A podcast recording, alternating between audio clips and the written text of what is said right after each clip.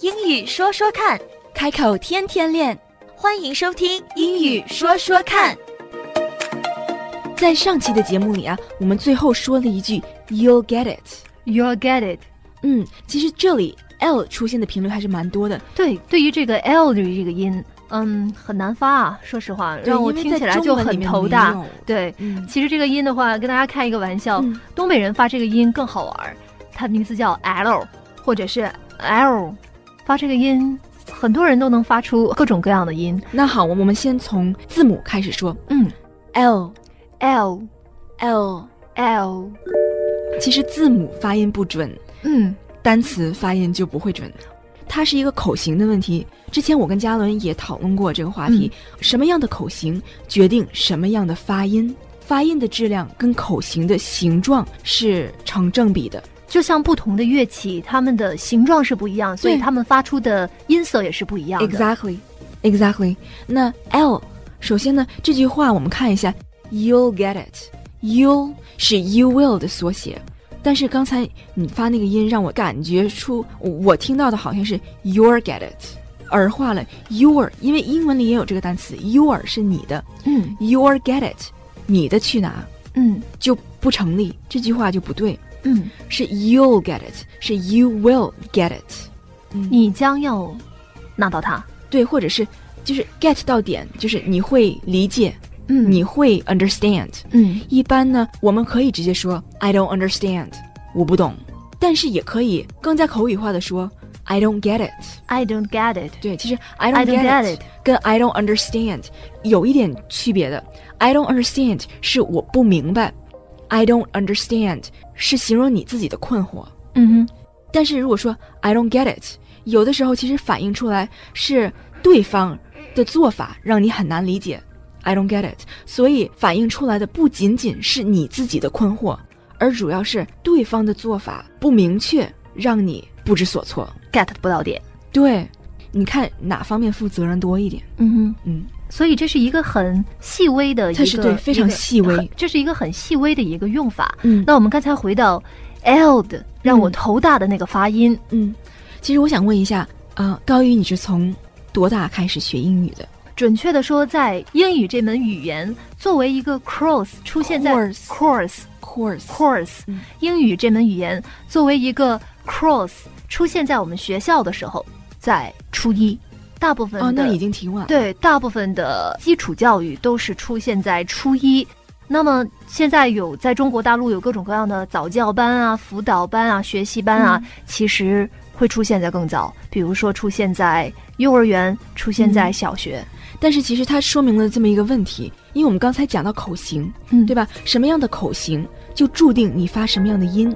汉语、呃，国语和粤语用的口腔的部位都不一样，嗯，所以我们发出来的音不一样。对，我觉得国语更多用的是舌头，而不是口腔。嗯，都用舌头，你这个口腔和舌头它是它它不是互相矛盾的，可是我觉舌头得就在口腔里面。我说国语的时候，我的嘴并没有张开，而是舌头一直在不停的嘴里动啊动啊动。广东话也是这样子，嗯，每个语言都是这个样子，只不过是你习惯而已。哦，你习惯了就觉得哎轻而易举，但是你不习惯你就觉得它很别扭。国语、广东话、英语用的口腔的部分、部是不位同的。都不同，法语也不一样，每一个语言舌头所在口腔的这个位置都不一样。所以你一旦有了习惯了，因为你想，其实初一蛮晚的了，对吧？你嗯当时就已经十十几岁了吧？十二岁，对，那也就是说，你用了十二年的时间，您的舌头已经习惯在口腔的这个位置发音。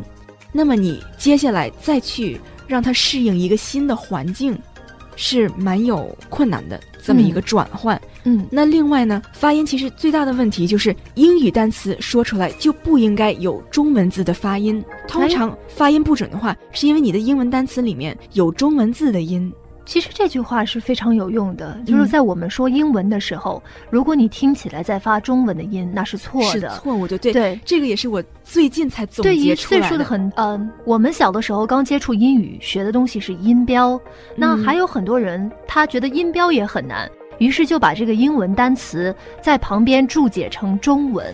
比如说我们刚才说的 socks、socks 和 sex，标记成中文，其实都可以标成萨科斯， 啊，对，那其实就没有办法去区分了。嗯，那是其实是一个错误的基础，嗯，你的基础就用会了给你另外一种语言去奠定它，那你就好像是，比如说吧，你用中国的调味料是做不出来西方的菜肴的那种嗯味儿，你是做不出来的，所以你这个奠定基础，你就应该多听，而且如多果练、多练多对重复，是，而且本来用音标，嗯，在中国对音标的依赖还是蛮大的。音标，如果想讲地道的口语的话，其实不要跟音标揪绑的那么紧，因为在西方，我们学语言是不学音标的。但是你在没有这个语言基础，就是我情愿你照着音标念，我也不想让你照着中国汉字去读英文字。嗯，这样你是学不来的。音标起码它是一个正确的 phonetic 发音，但是你不能用你不能用完全另外一个语言的发音去学一个新的语言，这是不成立的。嗯，就像我给你做件衣服吧，嗯、做件上衣，我给你拿裤子的版样给你做件上衣，反正你就去穿吧，没关系，不就是少个眼儿吗？对吧？ 你自己剪一个也可以，对不对？